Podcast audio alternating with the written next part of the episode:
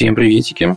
Это подкаст «Летучка», проект РБК Трендов, в котором мы, участники команды РБК Трендов, обсуждаем тот контент, который мы сами и произвели. Просто у нас не было времени его как следует обсудить, примерить к себе. И этот подкаст – это такой специальный способ это сделать. Надеюсь, и вам тоже будет полезно. Меня зовут Ваня. Меня зовут Далер.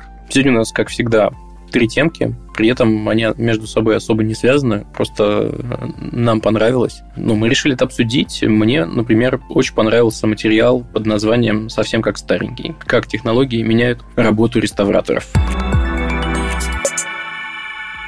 Я немножко был в курсе до того, как прочитал этот материал, но в целом очень интересно, как, как это направление, в принципе, начинает меняться, как туда начинают проникать технологии.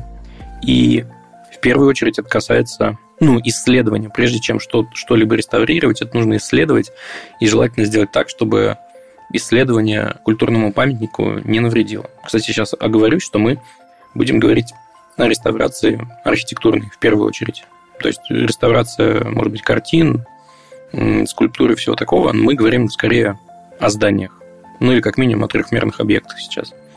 А, так вот, а, что нужно знать? Что реставрация старых зданий – это такая деликатная штука. И чтобы подлинность сохранить, ученые выясняют вот прям все-все-все детали, вплоть до того, каким образом та или иная, не знаю, дощечка была сделана. Вот если ее делали, условно, топором из такого сорта дерева, то если ты ультра-хардкорный реставратор, наверное, ты возьмешь топор, то самое дерево, не знаю, найдешь какую-нибудь рощу, которая росла где-то там же, и сделаешь прямо так же. Наверное, так. Ну так вот, если говорить о подготовительном этапе, то технологии сейчас развились настолько, что можно действительно ничего не разрушать. Э, ты можешь все промерить с помощью 3D-сканера. Ты можешь примерить потом какие-то свои реставрационные модели уже не в реальном мире, а именно в виртуальной среде. И это тоже очень помогает. Если там, не знаю, не хватает каких-то чертежей, э, не нужно лезть и снова что-то замерять, можно залезть в модель, посмотреть на 3D-объект, сделать любые вообще необходимые чертежи в неограниченном количестве, и повторных замеров не понадобится. И вот о чем я раньше не думал, так это о том, что если ты лезешь с какой-то линейкой, рулеткой или чем-то таким, то ты, очевидно, прерываешь работу памятника. А лазерное, например, сканирование настолько ну, неинвазивно, что ты можешь делать это издалека, может быть, даже с помощью дрона, если мы говорим о здании. А, есть даже такая штука, как фотограмметрия. То есть это не лазерное сканирование, это даже такой облет на дроне обычно производится и делается сотни, если не тысячи снимков, они потом все вместе склеиваются, и у тебя получается достаточно точная Э, модель, насколько я помню, вплоть до сантиметров. Зачастую этого достаточно. Я недавно развлекался на телефоне своем вот как раз э, этой технологии. Ты кучу фоток делаешь, он потом склеивает в такую очень точную трехмерную модель. На айфонах тех же лидары есть. Кстати говоря, тоже можно делать трехмерные модели. Но, к сожалению, на айфонах они недостаточно дальнобойные, просто потому что мощное устройство туда не встроить но, по-моему, на десяток метров они бьют, и этого хватает, например, для того, чтобы, по-моему, лидарами пользовались, в том числе при строительстве. Если ты реставрируешь, например, какое-то внутреннее помещение, ты можешь, в принципе, с айфоном походить, популять э, вот этим невидимым лазером в стены, он все это оцифрует, у тебя будет трехмерная модель. И потом это все, кстати, перенести легко в BIM-среду. BIM расшифровывается как э, Building Information Modeling, точнее, Modeling, что я говорю. И, собственно, ты в, в BIM-среде можешь, помимо самой трехмерной модели, задать еще дополнительную инфу, не знаю, о ценах на материалы, о том, какой срок эксплуатации у тех или иных составляющих этого объекта. Ну, в общем, очень много мета-информации, которая тоже помогает. И ты все это, в общем-то, можешь состыковывать просто на экране компьютера. Все компоненты, все системы здания и проверить, как это все вместе работает. И больше того, такая система позволяет работать вместе. Ну, то есть над одним проектом могут работать множество человек. Очевидно, это делает не один человек. В общем, таким образом получается, что ты в итоге становишься очень сильно подготовленным, семь раз отмерил, один раз отрезал. И когда уже, собственно, например, реставрация произошла, тут может помочь еще и интернет вещей. Можно все так обвешать датчиками, чтобы потом э, наблюдать уже не за виртуальным объектом, а за настоящим, смотреть за какими-то отклонениями там, и так далее. Меня поражает, насколько вообще цепочка вся выстроена реставрации. То, что у тебя вот то, что ты описал, Потом, э, если у тебя есть 3D-модель, то ты можешь и автоматизировать производство вот этих материалов, которые тебе нужно реставрировать, автоматизировать их процесс.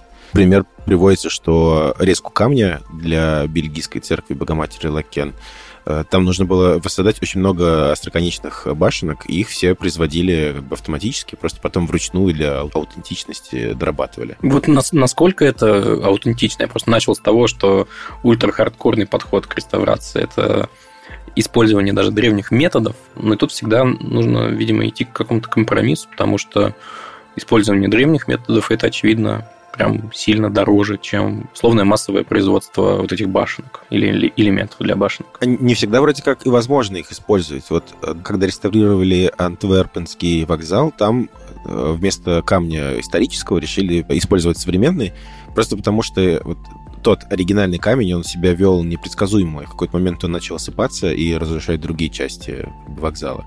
Поэтому решили использовать современный. Но вот э, собор Парижской Богоматери, который в 19 году из- из-за пожара пострадал, там специально для восстановления, кажется, башни, что ли, э, нашли тысячелетние дубы, которые будут использоваться при постройке. Да, прикинь, был такой королевский парк дубовый. Пришли реставраторы сказали, нам надо ну, наверное, э, вот с этой точки зрения, если смотреть, то Королевский парк с вековыми дубами это все-таки более восстанавливаемый ресурс, чем единственное в своем роде такое большое произведение, как Нотр-Дам-де-Пари. А знаешь, что подумал? А, есть же такой парадокс, а, парадокс корабля Тесея. Знаешь о нем? Не. Смотри, это такой философский даже парадокс. Представь себе, что есть корабль, угу у которого, ну, который немножко постарел, и ему понадобилась замена какого-то количества деталей и досок. Вот ее заменили, и это все еще вроде бы тот самый корабль. Потом еще одна реставрация прошла, еще, еще, еще, и в итоге заменились все доски. Вопрос: это все еще тот самый корабль или это уже новый корабль? Угу. Не знаю ответа похоже на вопрос, ну, дилемму, связанную с клонированием. Это будет тот же человек или нет? Не, ну с клонированием все понятно. Это будет не тот же человек, потому что сознание туда ну, не загружено. Э, сознание в другом теле. А здесь непонятно. Ой, еще, кстати, ответвление от этого парадокса. А если все те доски, которые изъяли из изначального корабля, собрать вместе и сделать новый корабль, это будет тот корабль или новый корабль, и какой из них будет, ну, как бы более настоящим. Вот это меня сводит с ума, угу. как, собственно, и многих философов. Смотри, тот подход, который мне в целом, наверное, нравится к разрешению этого парадокса, заключается в том, что корабли в любом случае не идентичны э, с точки зрения времени. Вот тот корабль, который был секунду назад, он другой. И что как бы два корабля могут быть идентичны вообще во всех отношениях, но если они существуют в двух как бы разных временах, то это уже два разных корабля, и это каждая точка времени – это уникальное событие. Поэтому даже без замены частей корабли э, или корабль, если мы говорим об одном корабле, они уже разные. Так что вот таким образом можно решить парадокс. А если возвращаться к истории с реставрацией, то есть также такая интересная история вокруг э, Нотр-Дам-де-Пари. Помимо чисто реставраторского подхода, есть еще подход с точки зрения ну, удобства посетителей. Давай так это назовем.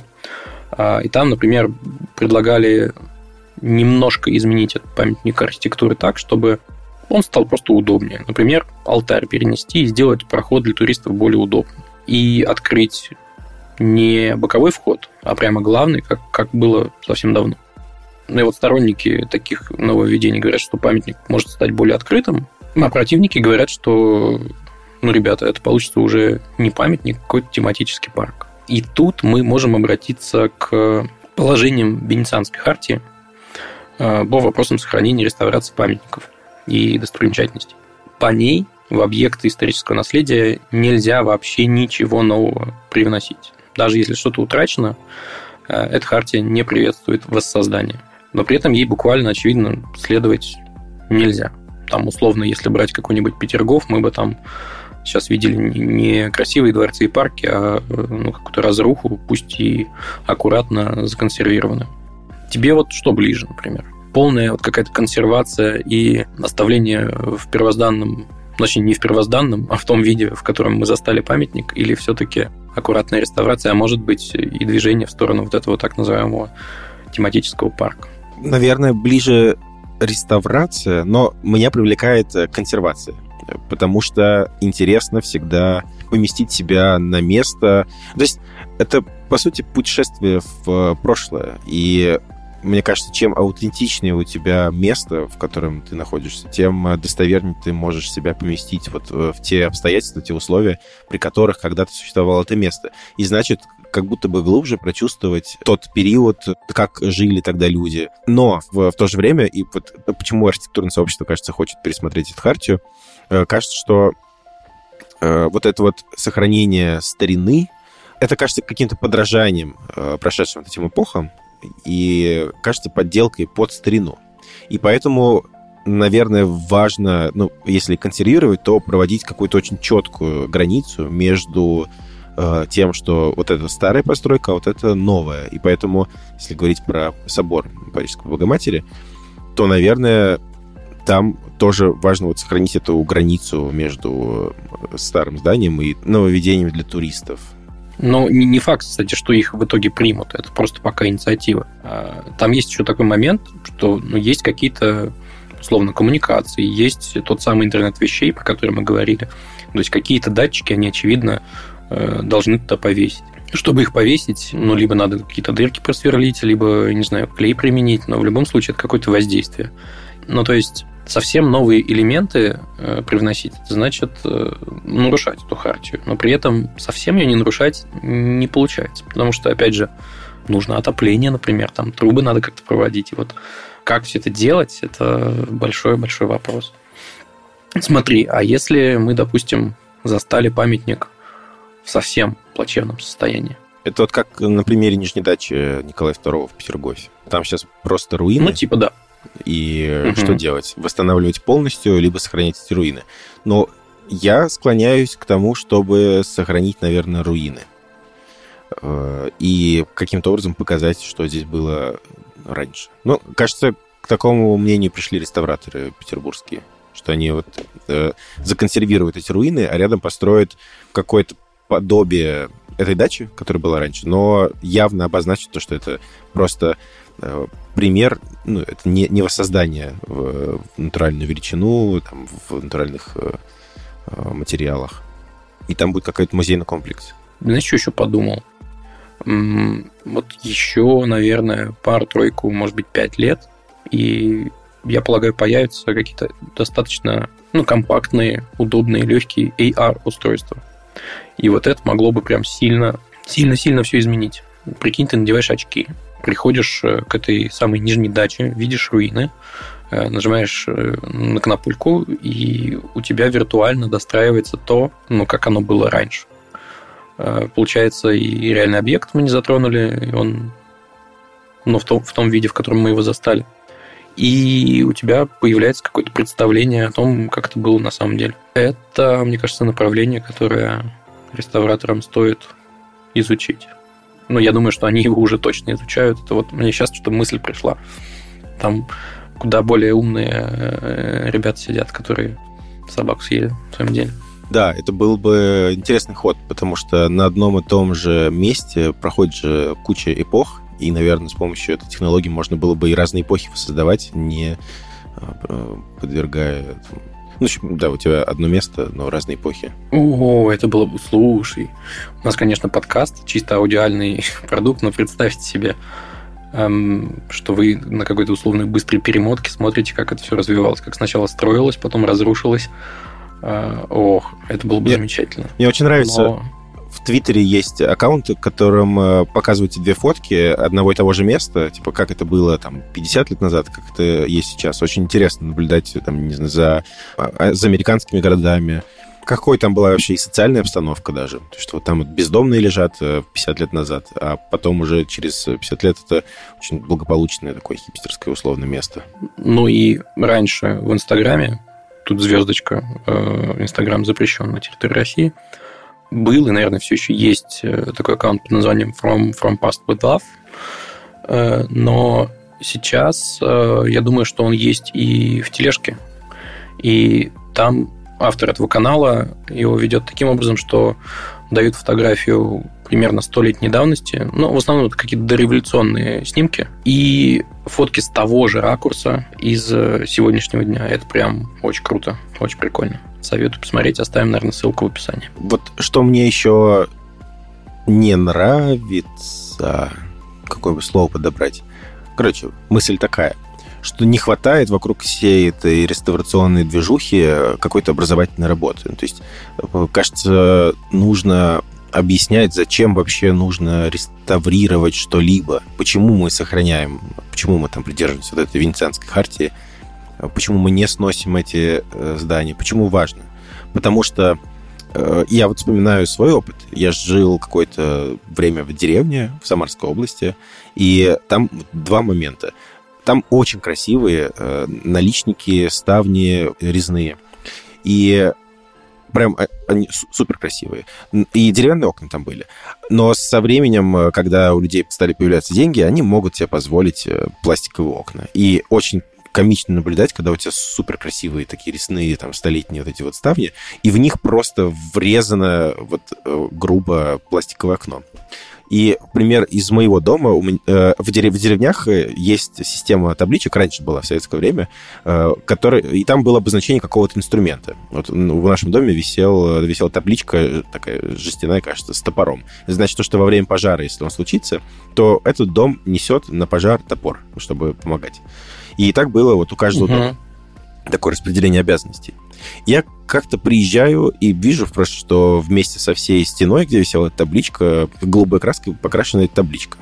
Хотелось бы, наверное, чтобы таких ситуаций не происходило. Но чтобы это не происходило, надо, наверное, людям объяснять, зачем вообще важно сохранять старину. Ох, интересно. На самом деле, последнее, о чем хочу в этом смысле поговорить, э, есть же еще такой момент, как ну, историческая перестройка. Вот мы сейчас застали, допустим, возьмем, к примеру, храм Василия Блаженного. По-моему, там Э, видно даже целые эпохи и целые моменты перестройки или достраивания этого памятника.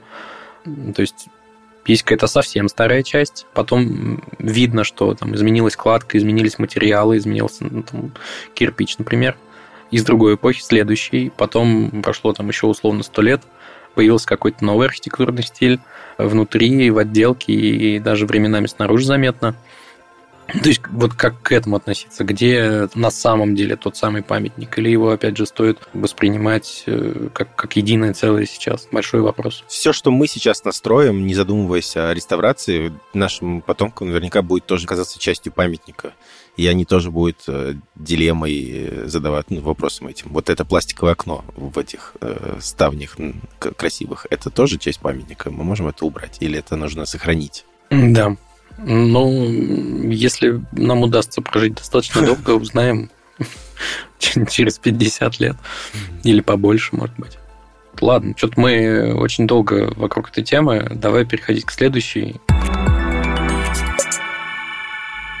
Смотрите, у нас не так давно была такая довольно большая и продолжительная коллаба с известным антропологом Станиславом Дробышевским. Э, на нашем YouTube-канале есть несколько видео с ним. Он даже проводил стрим, отвечал на вопрос, вопросы наших читателей. И мы вместе с ним разобрали семь главных мифов об эволюции.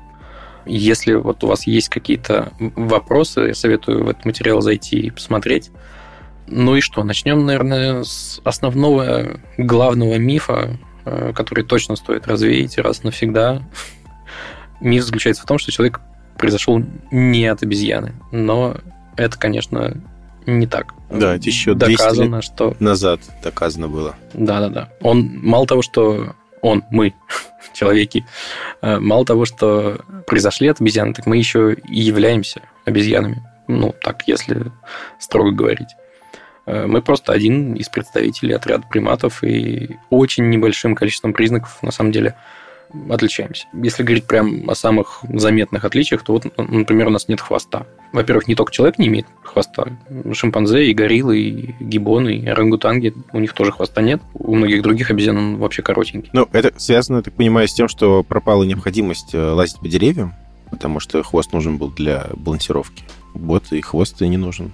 Да, и знаешь, какая еще занятная вещь? Вот получается, что в процессе эволюции мы э, сначала слезли с деревьев, вышли в саванну, э, где деревья, если и были, то в каких-то одиночных количествах, и есть какая-то одна из веток эволюции наших предков, у которых хвосты, наоборот, начали обратно появляться, потому что они попали в, такое, в такую местность, где деревья снова были, и им, наоборот, пришлось залезать на них – то есть они там не жили, а снова начали залезать. А, вот это удивительно. В масштабах э, там, миллионов э, и сотен тысяч лет это вообще фантастика. Э, следующий миф про то, что сведения о древности – это выдумки. Типа якобы у ученых есть эта информация, но это все какие-то обрывки. Но на самом деле данных просто невероятно много. То есть там неподъемный объем данных, их слишком много даже, этих сведений тысячи костей. Третий миф про то, что древние люди были дремучими и убогими созданиями, это тоже не так. Ну, то есть миф появился... Ну, все относительно, давай так, наверное, скажем. Все сильно относительно. Да, их просто изображали такими троглодитами из пещер, э, обезьяноподобные, горбатые персонажи. На самом деле, оказывается, вот я не знал, человек э, стал э, прямоходящим, оказывается, еще 4 миллиона лет назад, а 50 тысяч лет назад древние люди уже рисовали наскальную живопись. Вот, поэтому не такие уж они были и дремучими. Ну, наскальную живопись, э, статуэтки вырезали, украшали себя уже. Не знаю, насколько исторически верный, но все-таки наглядный пример. У меня есть, не знаю, может быть, guilty, может, не guilty pleasure. Вечерами иногда э, играю сейчас в игру под названием Far Cry Primal, и, собственно, там главный герой – это такой первобытный человек, время действия 10 тысяч лет назад э, на территории Европы. Ну и что? Там уже этот главный герой может мастерить луки, какие-то топоры, естественно, разводить огонь. У них есть э, даже язык. И причем, кстати, создатели игры взяли за основу языка про индоевропейский. Каким-то образом они узнали, как он звучит. Э, или они предполагают, что, они, что он так звучит. Но словом, там ты слышишь как бы речь, которая могла тогда существовать 10 тысяч лет назад, а, а перевод на русский, он исключительно в виде субтитров. Ну и не только на русский, на английский тоже в виде субтитров. Вот э, это способ, наверное, как-то понять, что даже 10 тысяч лет назад э, люди были уже очень-очень продвинуты. Да, были продвинутыми, но золотого века у них не было. Это об этом четвертый миф. Что был золотой век, когда у древних людей все было прекрасно. Но такого века не существовало. Процветал каннибализм, э, культура представляла собой шаманы с бубном, постоянно люди болели, и всякие врожденные отклонения были, потому что они друг с другом скрещивались близкородственно. Да, что есть еще такой миф э, о существовании каких-то высших и неких низших рас, но он на самом деле опять же, с точки зрения эволюции и больших отрезков времени, в современном состоянии расы человеческие сформировались, ну, по разным оценкам, от 12 до 4 тысяч лет назад. Соответственно, вот по палеонтологическим меркам это вообще немного, и виду человека как минимум 50 тысяч лет, поэтому о какой высшести и низшести может идти речь? Ну, короче, это действительно просто миф. А все мы с вами братья и сестры и не совсем корректно проводить связь между физиологическими особенностями и умственными способностями. Например, вот э, у итальянцев средний размер головы, но почему-то Римская империя была, например, э, огромная. Да, и большая голова не гарантирует грандиозного интеллекта. Э, много голов перемерили, и размеров мозга всяких ученых великих связи не нашли. Ну и вообще, мне кажется, это миф большой, то, что личность, особенности какие-то физиологические ученых э, связаны с их э, достижениями великими. Э, много примеров было, когда ученые, там, у них были какие-то безумные совсем убеждения, типа, там, не знаю, фашисты, например, они были, но при этом они делали там, невероятные открытия. Да, к сожалению, это правда. Есть также еще, не назвал бы это прям мифом, но есть какой-то такое убеждение у многих, что ученые, антропологи до сих пор не нашли вот то самое недостающее звено между древними обезьянами, астралопитеками и современным человеком. На самом деле, скорее, с другой стороны стоит смотреть. Сейчас найдено столько разнообразных звеньев в этой цепочке. Э, Причем цепочка, она ну, не из одной линии состоит, есть куча ответвлений и всего такого. А, так вот, сейчас найдено столько всего, что недостающие звенья мы уже ищем между очень близкими э, существами. Вот если всех выложить в ряд, условно, получится такая плавная преемственность по всем, всем возможным признакам. Как я уже сказал, есть еще и ветки, которые уходят куда-то в сторону. И задача, по сути, современной палеоантропологии найти, кто, ну, кто был предком уже найденных э, объектов, кто бы кого и кто, кто дал там наибольшую примесь и так далее. А, и это подводит нас, кстати, к седьмому мифу, который в этой статье мы рассматривали, последнему, что неандертальцы – это предки людей. Ну, в каком-то смысле, конечно, да, потому что даже по э, генетическому тесту, который я несколько лет назад проводил, вот во мне 2 э, с чем-то процента генетического материала неандертальцев. То есть э, неандертальцы и люди существовали в один период времени. По-моему, ну, самая последняя такая точка соприкосновения, когда неандертальцы еще были, это около 30 тысяч лет назад, но я могу ошибаться, я не настоящий антрополог. Так вот, э, наши предки скрещивались, и поэтому, собственно, генетический материал есть. Да, если говорить о том, как, как вообще исчезли неандертальцы, то есть, опять же, предположение, что это было нечто вроде геноцида со стороны человечества против неандертальцев, но, скорее всего, они достаточно плавно, насколько я это понял, прочтя там, в том числе и книги э, Станислава, «Достающее звено», кстати, называется, они достаточно плавно ассимилировались, постепенно скрещиваясь, э, живя параллельно, иногда живя вместе, и все такое. Так что, ребята, если хотите больше подробностей, чем мы рассказали, ну, залетайте на сайт TrendsRBC.ru, смотрите, читайте и заходите еще на YouTube-канал. Там Станислав в своей неподражаемой манере рассказывает очень много интересного. Я принес еще одну статью с трендов. Называется «Звезды сошлись. Почему эзотерика стала популярной». У нас, вот ты вначале говорил про подкаст, что мы здесь пытаемся примерить на себе тренды, о которых сами пишем. Угу. Мне стало интересно подумать про эзотерику, потому что в моей жизни вот эзотерика и вот э, всяческое мистическое мышление очень с ранних лет. То есть вот я с детства помню, как вокруг меня было много вот этого, всякие там Зеланды, астро астрология, гороскопы. Гороскопы вообще часть просто как бы повседневной нашей культуры и жизни. И э, понял, что я вот от тебя ни разу, по-моему, не слышал э, ничего, твоего отношения, твоей связи никакой про эзотерику. Стало интересно узнать. О чем э, в статье говорится? Э, в целом там такой экскурс, почему в 21 веке с помощью Таро, астрологии, нумерологии люди пытаются все на свете объяснить. Вот. И причины неудачного романа, и проблемы на работе, проблемы с семьей, и даже вообще какие-то массовые события, катаклизмы и так далее. Там, не знаю, ту же пандемию, например. Я вкратце просто пробегусь по основным э, пунктам. Наука — достаточно сложное, э, затратное дело. В отличие от науки, э, магия, она дает ответы простые здесь и сейчас, и с неопределенностью помогает справиться достаточно быстро, выбрать решение, когда какого-то одного правильного ответа нету.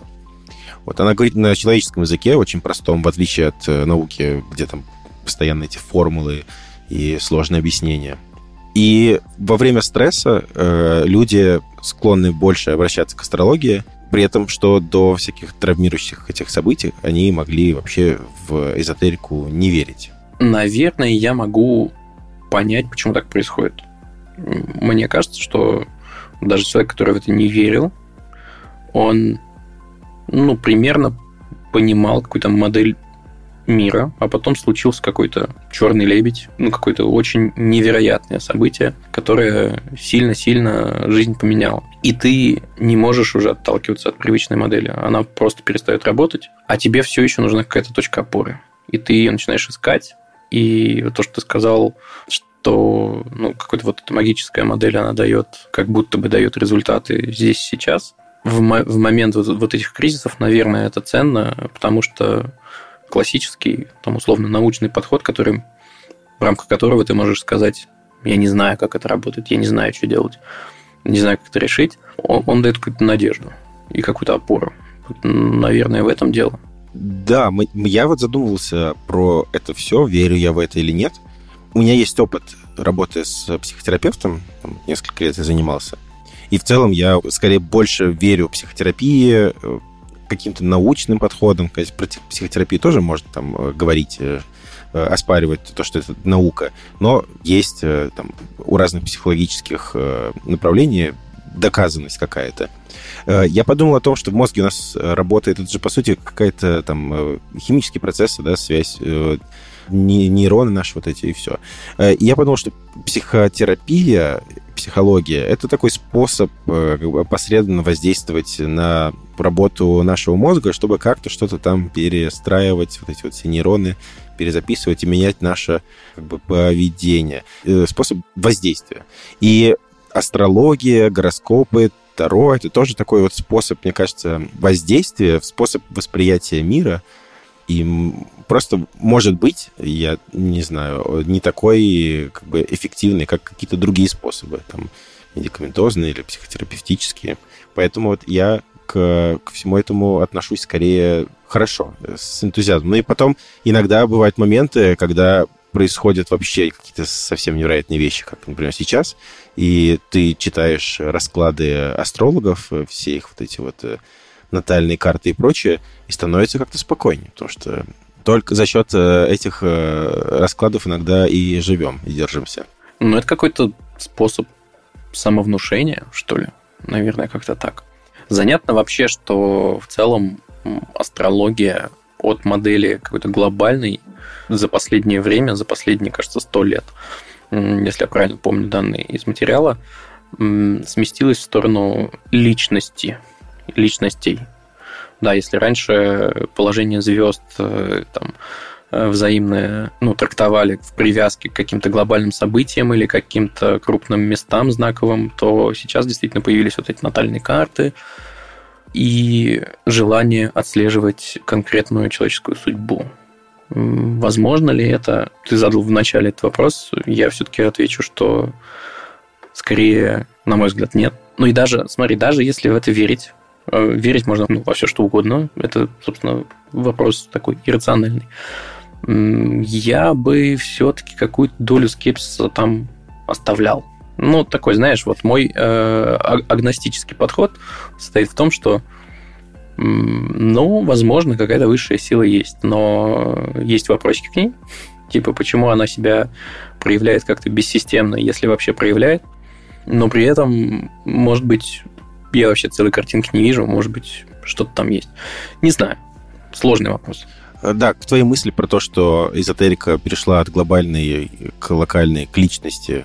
И сами астрологи, вот эзотерики, они делают шаг тоже в сторону изучения психологии для того, чтобы все свои знания как-то больше систематизировать и опираться на, на, на личность. Кстати говоря, на все это очень сильно повлиял Юнг, такой психоаналитик известный начала 20 века, ученик Фрейда, э, у него есть направление, где он говорит про архетипы людей, и как раз это вот очень отражается тоже на том, как сейчас выглядит современная астрология. Но, кстати, я могу ошибаться, но, кажется, сам Юнг э, вроде бы отказался в какой-то момент от этой идеи архетипов, ну, либо сделал дисклеймер, что это все нужно подвергнуть сомнению. Как менялась эзотерика. То есть она стала частью культуры. Я вот сейчас э, даже по себе наблюдаю, в детстве это все мной ощущалось как такое немножечко маргинальное. Я помню, это не совсем то, но родственно. Я помню, как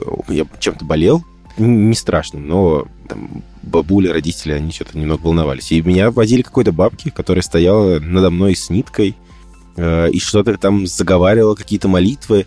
И это был какой-то кринж просто. Вот. И у меня всегда вот было ощущение кринжа вокруг этого.